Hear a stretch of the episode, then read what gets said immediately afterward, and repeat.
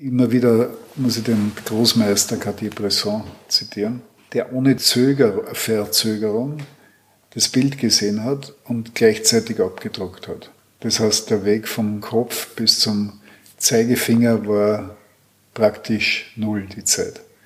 Das macht halt den ganz großen Fotograf aus. Und da wird noch komponiert dabei, da wird noch der Ausschnitt gewählt. Und andere große Fotografen brauchen vielleicht ein Hundertstel einer Sekunde, um dieses Bild zu machen. Und dann ist schon vorbei. Der mit dem Handy jetzt fotografiert, macht er keine Geschichte, der druckt manchmal ab und hat er Glück, dass, wenn er es erwischt hat. Aber das ist schon ein Unterschied.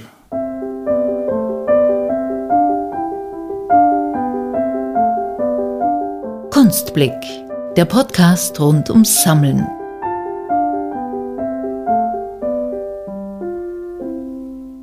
Irgendwie ist ihm alles immer zufällig passiert. Einen übergeordneten Plan hat es angeblich nie gegeben, sagt jedenfalls unser heutiger Gesprächspartner Peter Köln. Der gebürtige Linzer ist untrennbar mit der Fotografieszene Österreichs verbunden und selbst hat er auch Fotogeschichte geschrieben. Unter anderem hat er schon mit 16 Jahren eines der berühmtesten Fotos von Rennfahrer Jochen Rinn geschossen. Vor 20 Jahren gründete Peter Köln dann in den Räumlichkeiten seines Fotostudios im siebenten Bezirk in Wien Westlicht, einen oder besser den Schauplatz für Fotografie. Mittlerweile zählt das Museum rund 80.000 Besucherinnen und Besucher pro Jahr. 2012 eröffnete Peter Köln dann auch noch Ostlicht, eine Galerie für Fotografie, die im 10. Bezirk auf etwa 400 Quadratmetern den Markt für zeitgenössische Fotografie in Österreich ordentlich ankurbelt. In seinem ehemaligen Leica-Shop, gleich neben dem Westlicht, hat Peter Köln mit Kameraauktionen sogar für internationale Schlagzeilen gesorgt. Unter anderem, als er dort die einzige Kamera verkaufte, die je auf dem Mond war und wieder zurück zur Erde gekommen ist.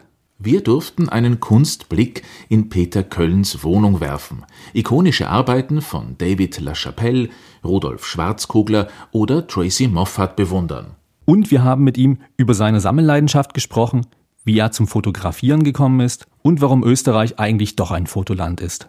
Also, viel Vergnügen. Viel Vergnügen.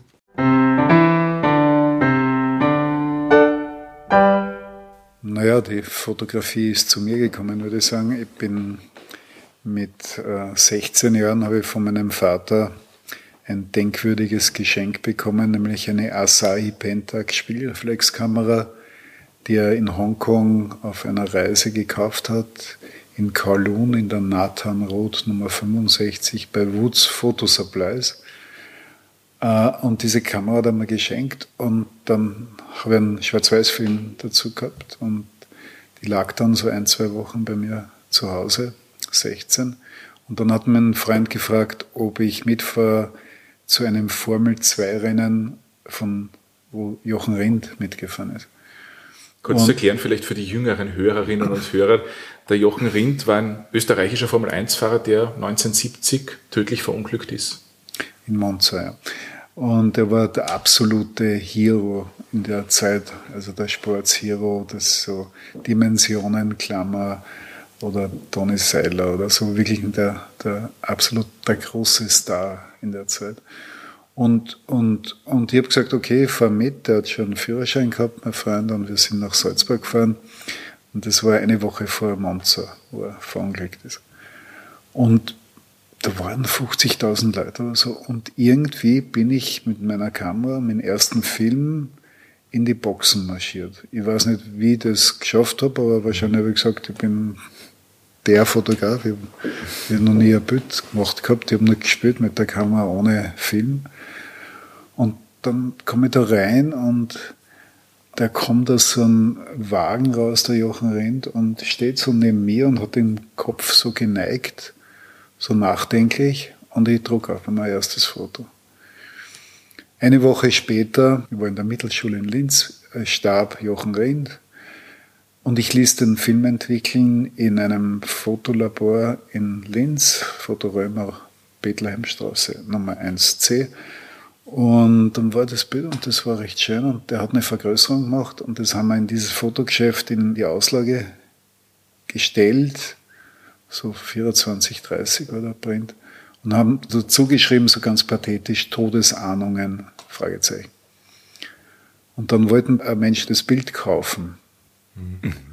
Ich wollte eigentlich Biologe werden und habe das sofort ad acta gelegt, das Biologiestudium, und wollte Fotograf werden. Bin dem Amateurfotografenclub beigetreten in Linz, habe den Clubwettbewerb gewonnen mit dem Foto und bin ein Dreivierteljahr später ausgewandert nach Wien, ohne dass meine Eltern was wussten, mit meiner Asai Pentax mit 150 Schilling und habe da im Studentenheim gewohnt, bei der grafischen beworben, mhm. aufgenommen worden und mit knapp 20 habe ich mein erstes Fotostudio gehabt. Eh ganz einfach. Haben Sie das Foto noch irgendwo hängen bei sich? Nein, ich würde es immer aufhängen. Ich habe es im Depot bei mir, aber irgendwie denke ich mir, schon seit langem nicht, irgendwo hänge ich es einmal auf. Ja. Das ist ein ja. schönes Foto. Ja. Es ist halt so ein 1000 Gulden Schuss gewesen, als wäre es irgendwie mir irgendwie gesagt worden, ich müsste Fotograf werden. Das ist ganz komisch. Ich habe ein paar so Begegnungen gehabt und das ist auch eine, die man nicht erklären kann. Wie komme ich da rein in die Box? Ne? Das war sicher einfacher wie heute, aber, aber die haben auch nicht jeden da reinlassen. Vor allem die Frage ist, wie bleibt man dran? Nicht, dass man sagt, okay, ich studiere das dann, ich will das besser wissen, ich will mehr davon haben. Nein, mir ist nicht um mehr. Mir war völlig klar, ich wäre Fotograf. Und da durchläuft man halt gewisse Stationen. Offensichtlich habe ich ein bisschen Talent gehabt und natürlich auch diesen unbedingten Willen, diesen diesen Drang, das zu tun, das habe ich immer gehabt. Wenn ich mir was eingebildet habe, dann habe ich es halt gemacht. Ohne nachzudenken, wie kompliziert das ist. Jetzt sind Sie aber nicht nur Fotograf, jetzt sind Sie Sammler auch. Wie haben Sie mit dem Sammeln angefangen? Naja, das, irgendwie hat sich dann herausgestellt, dass die komplette, die Fotografie halt meine Welt ist und Fotoapparate natürlich. Und ich habe dann sehr lange ein Fotostudio betrieben bis 2000 äh, war auch das jetzige Westlicht mein Fotostudio, mein letztes. Wir haben da Werbung und, und Mode gemacht und das war recht erfolgreich. Aber dann kam digital und das hat mich nicht mehr interessiert. Weil das, ich bin so analog tickend, dass ich mit dem überhaupt nichts anfangen konnte. Die Kunden wollten nicht mehr verreisen, die wollten im Photoshop das irgendwie bearbeiten und das war, das war mir so zuwider, dass ich gesagt habe, ich höre auf damit, äh, ich mache ein Fotomuseum. Genauso, ohne nachzudenken. Ein paar Leute um mich geholt, also einen Architekt, einen sehr guten, den Gregor Echinger und Freunde aus der Werbung und aus dem Marketing und, und ein bisschen Experten und Fotografen und da habe ich so ein Team gehabt und haben wir westlich gegründet. Und wenn man dann ein Fotomuseum hat, dann muss man ja Fotos sammeln irgendwie. Das ist ja das ist, das ist eh klar. Ne? Und ich habe schon vielleicht acht Jahre vorher begonnen, also so Ende der 90er Jahre, Mitte der 90er Jahre habe ich begonnen, schon Fotografie zu sammeln, aber auch ganz zufällig. Da einmal, das hängt zufällig da. Das erste Foto, was ich gekauft habe, das war Tracy Moffat, die hat ihre erste Ausstellung gehabt oder Präsentation bei, in Basel. Und ich sehe dieses Foto und war total fasziniert von dem Bild. Und dann habe ich es gekauft für ganz wenig Geld und jetzt ist es so eine Ikone der Fotografie. Und ich habe dann begonnen zu sammeln, aber Dinge, die ich erstens nicht verstanden habe, aber die mir gefallen haben, die mich angesprochen haben. Und gibt es da Unterschiede, wenn Sie jetzt sagen, Sie kaufen was sozusagen für sich selbst und was fürs Museum? Dass man da irgendwo anders naja, fürs hat? Museum in dem Sinn kaufe ich nicht. Ich kaufe äh, für meine Sammlung mhm. oder jetzt, wenn es um Ostlich geht, dann kauft man sicher manche Dinge, die wir auch verkaufen wollen. Und dann geht es halt um, um die Handelsspanne. Aber prinzipiell für die Sammlung habe ich noch nie irgendwie spekulativ gedacht. Also das ist, das ist einfach.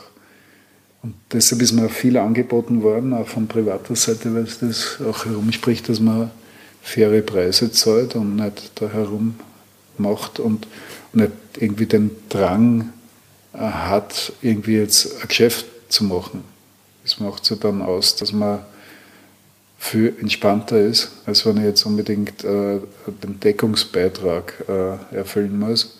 Solange ich die Mittel habe natürlich und, und wie wir die Kamerageschäfte und die Auktionen gemacht haben, habe ich relativ viele Mittel gehabt zur Verfügung und das habe ich alles in Fotografie investiert, wenn man sagen will, aber in einem übergeordneten Sinn investiert. Wenn Sie sagen übergeordneter Sinn, gibt es irgendwas, was Sie anspricht bei Fotografien, wo Sie sagen, das hat mich immer oder auf das schaue ich eher? Die Rückseite. Das klingt ein bisschen komisch, aber äh, ich habe einen sehr starken Bestand, einen großen Bestand an Pressefotografie. Und da ist die Rückseite oft extrem interessant, spannend mit den Stempeln, mit den Bemerkungen der Fotografen und die Veröffentlichungen. Teilweise sind die Ausschnitte dann auf der Rückseite markiert in analogen Zeiten. Aber was steht da zum Beispiel drauf? Was kann sich ein Laie vorstellen? Naja, ich habe Fotos von Cartier-Bresson, die er persönlich beschriftet hat, wo er da wann war und mit welchem Objektiv er das gemacht hat. Und dann die verschiedensten Stempeln von, von Agenturen. Also das ist wirklich äh, spannend, die Rückseite, oft bei, bei dieser Form von Fotografie. Von vorne betrachtet gibt es halt also Themen, die mich immer interessiert haben oder die sich ja dann herauskristallisiert haben, so wie Wiener Aktionismus. Da bin ich plötzlich in die Kunst irgendwie gedriftet durch einen Freund, der ein Händler ist, ein bekannter Wiener Händler, der sich intensiv mit Aktionismus auseinandergesetzt hat und der mir das erklärt hat. Ich habe es vorher nicht verstanden. Und plötzlich bin ich total auf Aktionismus äh, abgefahren und habe wirklich viele Sachen gekauft. Die Werke, die Sie so sammeln, jedes erzählt auch irgendwo eine eigene Geschichte. Gibt es da irgendwo besondere auch, besondere Geschichten, besonders emotionale oder kuriose Geschichten vielleicht, die dahinter stehen? bei den Arbeiten, die Sie gesammelt haben? Ja, ich habe, es ist leider eine Ikone oder vielleicht auch eine Ikone. Ich so ein Pech dem, aber auch nicht. Ja, ich habe mit dem René Bure ein wirklich intensives freundschaftliches Verhältnis gehabt, bis er gestorben ist. Und ich war mit ihm auch in Kuba mehrfach und er hat dieses berühmte Foto von Che Guevara mit der Zigarre gemacht. Und er hat mir einmal irgendwie wirklich, wirklich gut befreundet, hat er mir den allerersten Print gemacht von dem mit Sicherheit besten Foto, das je von Che Guevara gemacht worden ist. Da gibt es ja viele, weil wir haben eine ganz große Che Guevara-Sammlung. Das war auch so ein Thema, was mich dann sehr bald sehr interessiert hat. Und ich habe jemanden gehabt, der regelmäßig für mich nach äh, Kuba geflogen ist und mhm. dort wieder. Aber dieses eine Bild ist halt besonders schön. Und bedeutet. Und da hat er mir diesen allerersten Print geschenkt, nachdem er das fotografiert hat, glaube ich 1964. Und das war halt so irgendwie das, was ich, abgesehen von, dass ich es nie verkaufen werde, aber, aber das mir so viel bedeutet hat.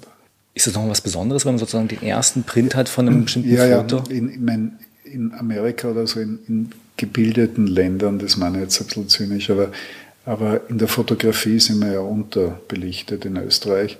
Und der Begriff von Vintage-Fotografie oder Edition, das wird alles nicht richtig verstanden oder zu wenig. Natürlich ist jetzt für Hardcore-Sammler der allererste Print oder die, die frühen Vintage-Prints und diese äh, Fotografen, da gab es ja keine Editionen, die haben halt, weiß nicht, zehn Prints gemacht und haben, die wurden dann verschickt an zehn verschiedene Magazine oder über Magnum da in dem Fall beim René Bure.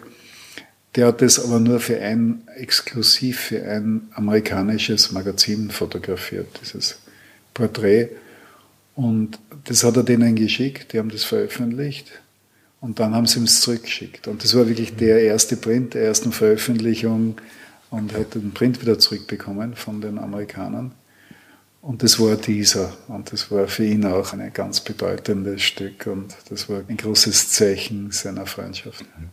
Und das heißt, der Begriff Vintage Print ist eigentlich so Originalabzug oder so erster Originalabzug. Ja, es ist in Vintage, je früher das zurückgeht, umso lockerer wird man da, nämlich eine Fotografie aus 1920. Wenn die 1923 geprintet ist, sagt man immer noch Vintage Print. Aber wenn es aus 1980 wäre, dann würde man einen Print, der 1983, 84 geprintet wurde, als äh, späterer Abzug bezeichnen. Wie kommt nun aber der Preis bei einer Fotografie zustande, wenn Sie gerade gesagt haben, es gibt mehrere ähm, Prints eines, Foto, eines Fotos? Ist nicht eigentlich egal, ob das aus 1920 oder 1980 ist? Außer dass es halt älter ist. Ich will das so vergleichen. Ähm, Es gibt das berühmte Foto Die Träne von Man Ray. Und ich habe einen Prinzen in, in Katar beraten mit Fotografie. Und der hat sich sehr für Fotografie interessiert und hat sein Depot gehabt in London, da irgendwie so ein, ein Hochsicherheitsgefängnis für Kunst. Ich habe mich dort eingeladen und dann sagt er mal diesen ersten Print von Man Ray, die Träne. Und dann sagt er ganz stolz, das hat jetzt kostet 1,4 Millionen oder irgend so in der Größenordnung. Es war eines der teuersten Fotos, die jemals in einer Auktion verkauft wurden. Und das gleiche Ding, genauso von 1970, gibt es auch noch, und auch, oder 60 und signiert auch von Man Ray, kostet 1000 Euro. So. Das ist natürlich so ein extremes Beispiel, aber es sagt halt viel aus über.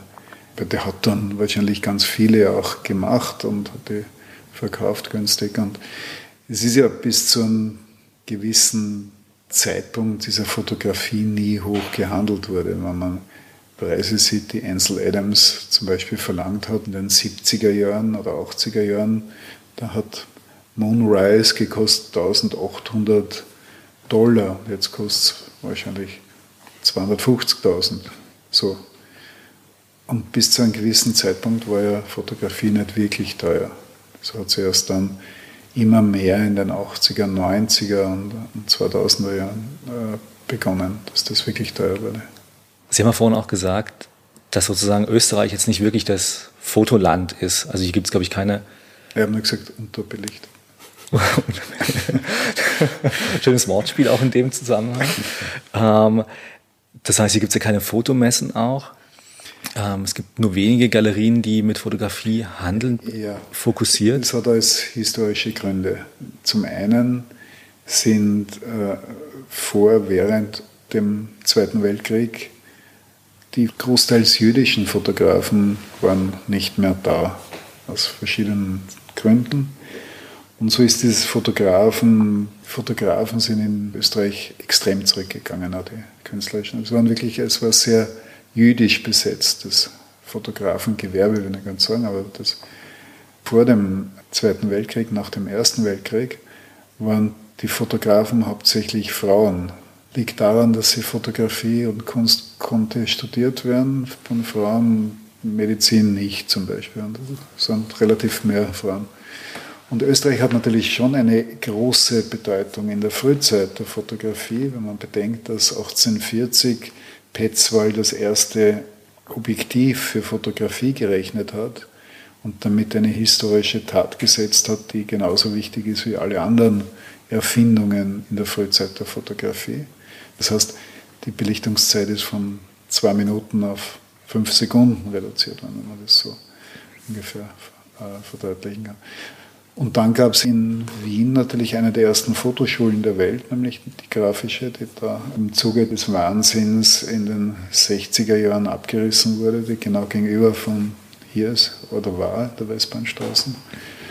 Ein historisches, wunderschönes Gebäude und wurde dann verlegt in, in den 14. Bezirk. Aber in dieser, in dieser grafischen und natürlich sehr, sehr viele Fotografen auch Ausbildung erfahren sind.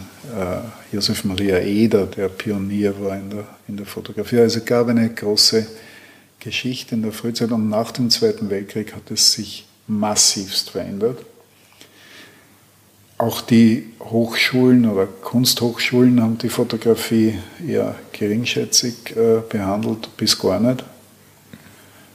Und vielleicht auch, wenn wir ein bisschen doch auch Altmeister geschädigt sind und nicht wie in Amerika, wo die Fotografie natürlich eine der ersten Kunstformen war, die das Land gehabt hat. Ne? Ist, da war halt kein Rubens und Rembrandt und, und, und das hat sie halt auch ein bisschen bemerkbar gemacht in Amerika, dass halt Fotografie einen anderen Stellenwert hatte, schon sehr lange als in, in Österreich. Wenn wir von Stellenwert sprechen, ich nehme an, die analoge Fotografie, Sie haben es zuerst kurz erwähnt, ist jetzt durch digitale Fotografie abgelöst worden im Großen und Ganzen. Instagram etc. Die Smartphones werden noch einmal ihres dazu getan haben. Jetzt ist eigentlich ja jeder ein Fotograf, nicht? Naja, der Beuys hat auch gesagt, der ist ein Künstler, das passt schon. Nur was macht das mit der Fotografie oder mit der Fotografie-Landschaft, wenn jeder plötzlich selbst, ich sage es nicht zum Fotograf, Profi, zum Fotoprofi wird? Mein Gott, die technische Entwicklung ist ja immer weitergegangen. Und das in der ganzen Geschichte der Fotografie, da ist der Autofokus gekommen und da hat es dann, dann äh, Motore gegeben. Und das heißt, das hat sich ja immer entwickelt. Und, und das Digitale ist ja auch nur ein Speichermedium, wie es vorher der Film war. Man kann halt andere Dinge dann noch anstellen damit, aber früher hat es auch Retuschen gegeben und jetzt geht es halt am Photoshop oder wie auch immer. Das ist eine relativ logische Entwicklung in der Geschichte der Fotografie.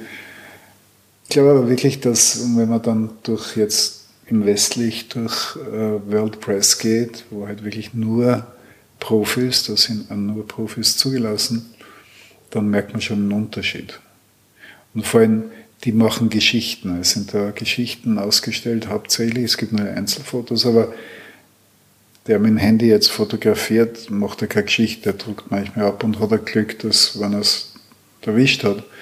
Aber das ist schon ein Unterschied. Ich meine, sagen wir so, ich kenne Menschen, die mit dem Handy großartig fotografieren, aber die haben auch gut fotografiert mit, mit einer Kamera. Wenn Sie von Geschichte sprechen, ab wann wird ein Foto zur Geschichte, ab wann erzählt es eine Geschichte? Das da tut mir schwer, das zu beantworten, weil ich komme jetzt nicht mit dem, mit dem Satz wegen 1000 Worte, ne? das, das sage ich jetzt hm. nicht. Ich frage insofern, weil es gibt ja Influencer-Fotos, die sehr hübsch sind, die auch ein bisschen Landschaft mithaben, wo jemand mit dem Rucksack irgendwo steht. Es erzählt ja auch im Prinzip eine Geschichte. Ja, wobei ich überhaupt nicht in der Instagram-Nummer hm. zu Hause bin. Ich habe keine Ahnung, ich, ich habe weder Social-Media-Kanäle jemals äh, ich war nie bei Facebook und bin auch nicht bei Instagram und twittere auch nicht. Ich habe das so völlig an mir vorübergehen lassen, weil es mir nie interessiert hat.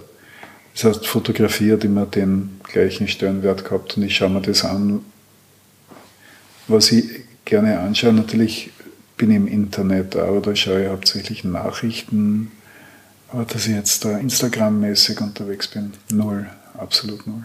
Na gut, aber früher mussten zumindest Fotografinnen und Fotografen mussten sich mit Blenden auskennen, mit Lichtverhältnissen, mit Bewegung etc. Das nimmt jetzt eigentlich alles das Smartphone weg. Bis zu einem gewissen Teil natürlich, aber ich habe es ja da mit einem anderen Beispiel.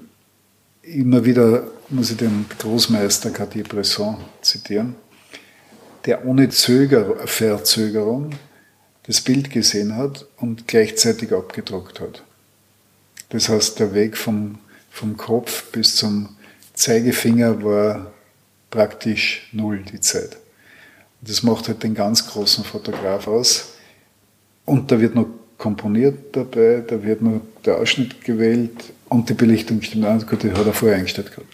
Und andere große Fotografen brauchen vielleicht ein Hundertstel einer Sekunde oder ein Zehntel, wenn es weniger gut sind, um dieses Bild zu machen. Und dann ist schon vorbei ein gutes Beispiel. Ich war wirklich ein, sage mal, guter Sportfotograf, wie ich jung war. Da bin jahrelang mit der Austria, Austria Wien, mit dem Mannschaftsbus mitgefahren und habe jedes Match fotografiert.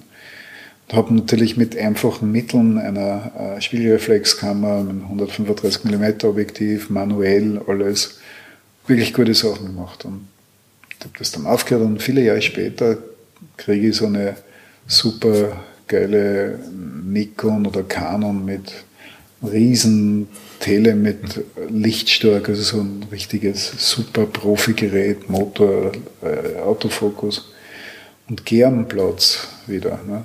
So, ich habe kein gescheites Bild zusammengebracht. Weil? Die Reaktionszeit habe ich nicht mehr gehabt. Das muss man auch permanent machen. Gerade in, in, dieser Form. Natürlich in der künstlerischen Fotografie ist es wieder völlig anders, weil da hat man ja keine Zeit, äh, das ist ja Zeit kein Aspekt, aber im Fotojournalismus ist es ein starkes Argument. Und ich war total verblüfft, ich habe kein gutes Bild gehabt. Und das hat man eigentlich viel gesagt, weil du musst da immer im Training sein, diese Dinge zu machen und, und, und sonst wirst du langsam. Also hat sich die Fotografie auch schon verändert, beziehungsweise wie Fotos gemacht werden, ganz stark in den letzten Jahren. Aber vielleicht gehen wir auch nochmal einen Schritt zurück. Es ist auch viel schnelllebiger geworden. Eben. Diese, diese ja. Fotostrecken gibt es ja nicht mehr, die dann in einem Time Life Magazin oder irgendwo veröffentlicht wurden. Das gibt es alles nicht mehr. Das ist jetzt vielleicht im Internet und das wird dann, das ist, hat dann ein Ablaufdatum von ein paar Tagen oft noch. Aber hat sich dann auch hier sozusagen im Laufe der Zeit die Sammlung vom Fotomuseum verändert? Beziehungsweise auch Ihre eigene Sammlung beeinflusst naja, dadurch? Ich habe hab früher halt wild gekauft. Und zwar wahnsinnig viel. Und auch große Sammlungen und so richtig komplette Sammlungen. Auch. Ich glaube, ich habe irgendwo gelesen, 120.000 Objekte bzw. Fotos gibt es in der Sammlung. Oder mehr weit 200.000. Wow. Ja. Es waren die 120.000 sind katalogisiert. Ja. Also früher was. Ja. Aber jetzt bin ich ja, erstens habe ich nicht mehr diese finanziellen Möglichkeiten, die ich damals gehabt habe. Und zweitens bin ich einfach selektiver geworden und baue halt die Sachen, wenn es passt, aus, die wir noch vervollständigen wollen. Und kaufe nicht alles mehr. Ne? Also gibt es da schon so, wie kann man sich das vorstellen? Wie so ein Puzzle irgendwo, wo es Lücken gibt in der Sammlung, wo man sagt, das möchte ich gezielt füllen? Ja, ich war mal Briefmarkensammler, das nicht unbedingt. Aber eine Sammlung besteht ja nicht aus einem Einzelbild jetzt oder wenn eins fehlt, dann ist es auch gut, aber das muss in sich rund sein, so, so ein Sammlungsbereich. So, wir können zum Beispiel, wie ich vorher gesagt habe, Kuba, da können wir wirklich das abdecken komplett. Da gibt es sicher auch Fotos, die fehlen, aber, aber das ist so rund, die Sammlung, dass wir da äh, also vier Ausstellungen machen könnten. 2011 habe ich gelesen, haben Sie die Polaroid Collection gekauft mit rund 4400 Objekten. Unter anderem sind darin Arbeiten von Helmut Newton, Robert Rauschenberg und Andy Warhol. Das klingt ja schon mal wichtig. Ja, das ist schon wichtig, ja. Naja, da, mir hat Polaroid, obwohl ich vorher nicht viele Polaroids noch hatte, weil es auch nicht konsequent gesammelt habe oder nicht viel nachgedacht darüber, außer von Araki habe ich relativ viel gehabt, weil der hat sich ja sehr mit Polaroids auch äh, beschäftigt. Das war der japanische Japaner. Künstler mit den äh, Bondage-Fotos, glaube ich, oder? Das ist natürlich halt so eine oberflächliche Betrachtungsweise. Araki ist so komplex, mhm. so unglaublich komplex. Und da wird dann ein Künstler, entschuldigen Sie, wenn ich das sage jetzt, aber ein Künstler auf, auf Bondage reduziert. Klar, es ist das, was oft den Leuten, die sich nicht damit beschäftigen. Wir haben ja gerade eine große Araki-Ausstellung gehabt in beiden Häusern, im Ost und Westlich. Zur Verteidigung passiert mit Rubens auch, dass der auf dicke Frauen reduziert wird. Ja, aber er hat halt fast nur dicke Frauen gemeint. Ne? So. Aber ist auch hochkomplex. ja. Das war halt auch ein anderes Schönheitssymbol bei Rubens. Also, naja, und diese Sammlung, die war in einem Museum in der Schweiz. Er ist schon lange gepackt eigentlich. In Lausanne, im Fotomuseum Lausanne. Und wie dann Polaroid äh, in Konkurs war, haben die Anwälte da in Amerika, die Liquidators, natürlich die Assets äh, verkaufen müssen. Und das Museum in Lausanne hatte die erste Kaufmöglichkeit und das hat ja lächerlich wenig Geld eigentlich dann gekostet, wenn man das so will. Und die haben herumgeeiert. Die haben das 15 Jahre schon gehabt und haben aber keine Ausstellungen gemacht damit, haben sie einfach nur liegen gehabt. Und ich habe das irgendwie erfahren, bin dort hingefahren, habe mir das angeschaut und habe dem, dem Anwalt ein Angebot gemacht. Nämlich so viel, was ich mir gerade leisten konnte damals, oder wo ich glaubt habe, das können wir uns leisten. Das waren 500.000 Euro oder Dollar, so für 4.000 Werke ist ja relativ in Ordnung. Und die haben das gemacht. Die wollten das loshaben. Und dann war ich fassungslos, weil ich das nie verwirklicht habe. Wir haben das natürlich dann aufgearbeitet. Wir haben mehrere Ausstellungen, zwei Wanderausstellungen vor zehn Jahren haben wir das präsentiert hier, anlässlich zehn Jahre westlich, die Sammlung des Jahres. Und das Tolle an Polaroid ist, und das ist wirklich, und das versteht ja dann jeder, dass das so Unikat ist. So. Stimmt. Jetzt haben wir das Problem nicht, dass des Vervielfältigens, weil das sind wirklich Unikate. One of a kind. Und deshalb ist es auch sehr beliebt nach wie vor bei jungen Leuten und das Haptische, das dann auch passiert, das, das hat schon was. Mhm. Und dann sozusagen mit der, nach dem Kauf der Sammlung wie ging es dann weiter? Das heißt, das Ganze wurde katalogisiert irgendwo, das ist dann auch auf Reisen gegangen. Ähm, ja, kleine Teile natürlich. Ein kleiner Teil. Das war dann auch eine Wanderausstellung, die in einigen Museen in Amerika ist gezeigt worden, in Stockholm, in Berlin. Und, und dann macht es ja Sinn, wenn man als Sammler auch zeigen kann.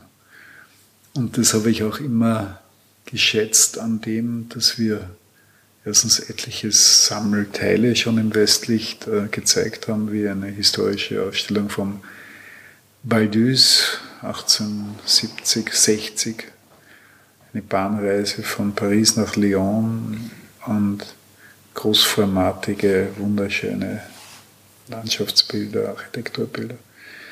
Und wenn man dann so die Möglichkeit, die wir natürlich haben mit der Plattform Westlicht, auch Teile der Sammlung zeigen können, dann ist das ja besonders schön, weil ich kenne auch jeden Typ der Sammler, durch das, dass ich so viele bedient habe, viele Jahre, sowohl mit Kameras wie auch mit Fotografie und Auktionen und so, was wir da alles gemacht haben und machen. Und der Typ Sammler ist ja sowas von unterschiedlich. Der geht vom Verstecker bis zum Protzer. So. und, und zwar massivst. Ne?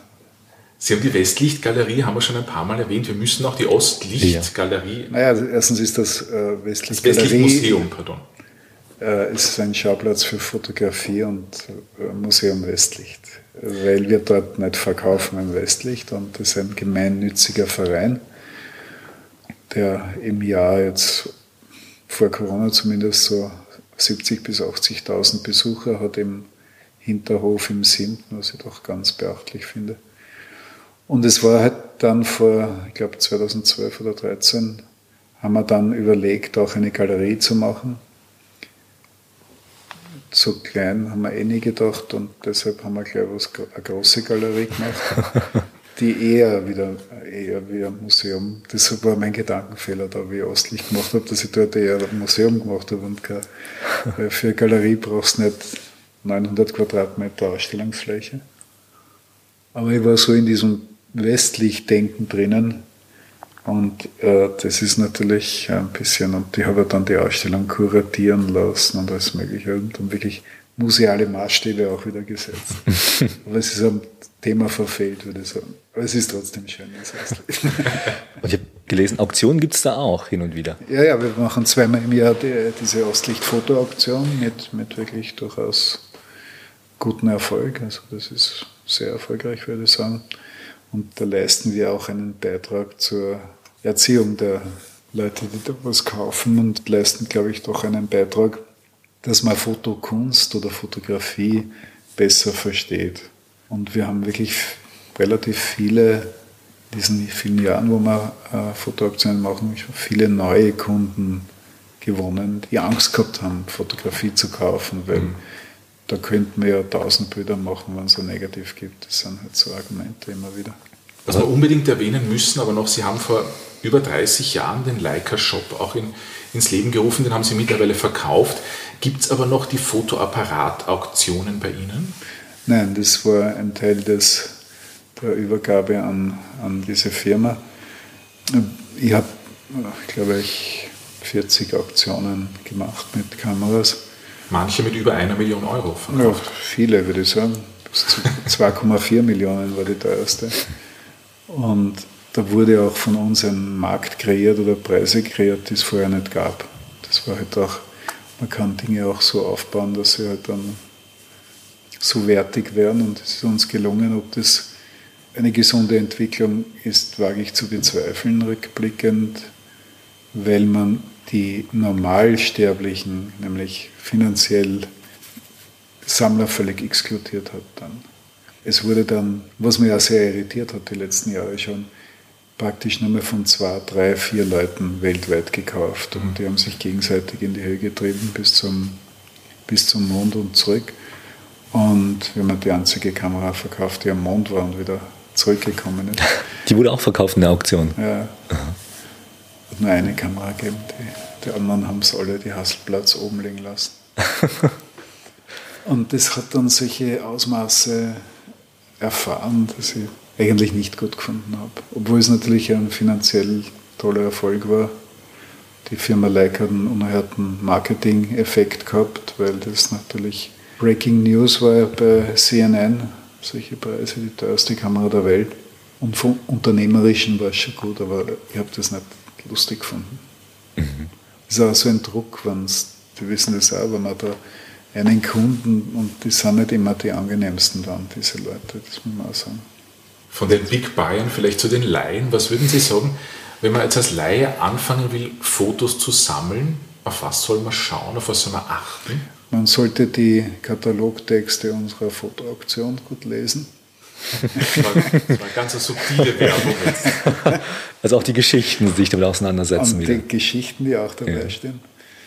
Nein, es gibt, es gibt natürlich viel Literatur.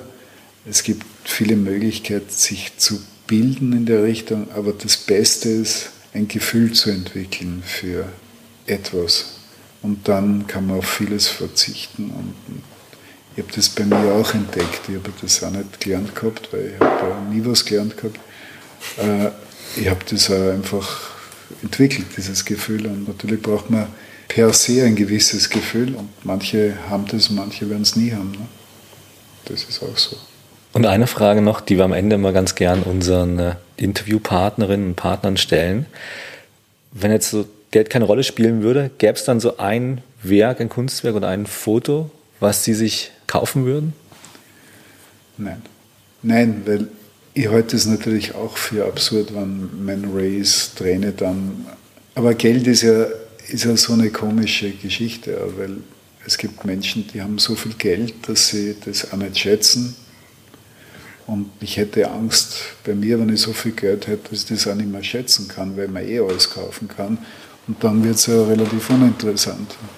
Dann kaufst halt nur aus einem Mani heraus oder aus einem, einem Druck heraus, dass du unbedingt das Beste und das Teuerste kaufen willst.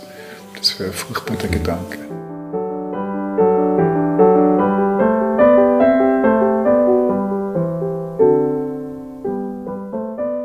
Fotograf, Westlicht- und Ostlichtleiter Peter Köln war unser heutiger Gesprächspartner. Am 19. November findet übrigens in der Ostlicht Fotogalerie die nächste Auktion statt. Der Katalog ist auch online verfügbar. Parallel dazu zeigt die Galerie aktuell auch Werke von Melissa Alcena, Francesca Catastini und Christian Eisenberger. Im Westlicht ist noch bis 24. Oktober die World Press Fotoausstellung zu sehen. Der Schauplatz für Fotografie bietet auch tiefere Einblicke in die Fotowelt, etwa montags und samstags mit sogenannten Lunchtime- und After-Hour-Tours. Und last but not least, Exponate der Polaroid-Sammlung werden derzeit im Flatz-Museum in Dornbirn vor Adelberg gezeigt. Bis 22. Jänner sind unter dem Titel Lady Polaroid Arbeiten von herausragenden Fotografinnen der Polaroid Collection zu sehen. Alle Internetadressen findet ihr wie immer auf unserer Homepage kunstblick-podcast.com. Dann bis zum nächsten Mal. Bis zum nächsten Mal.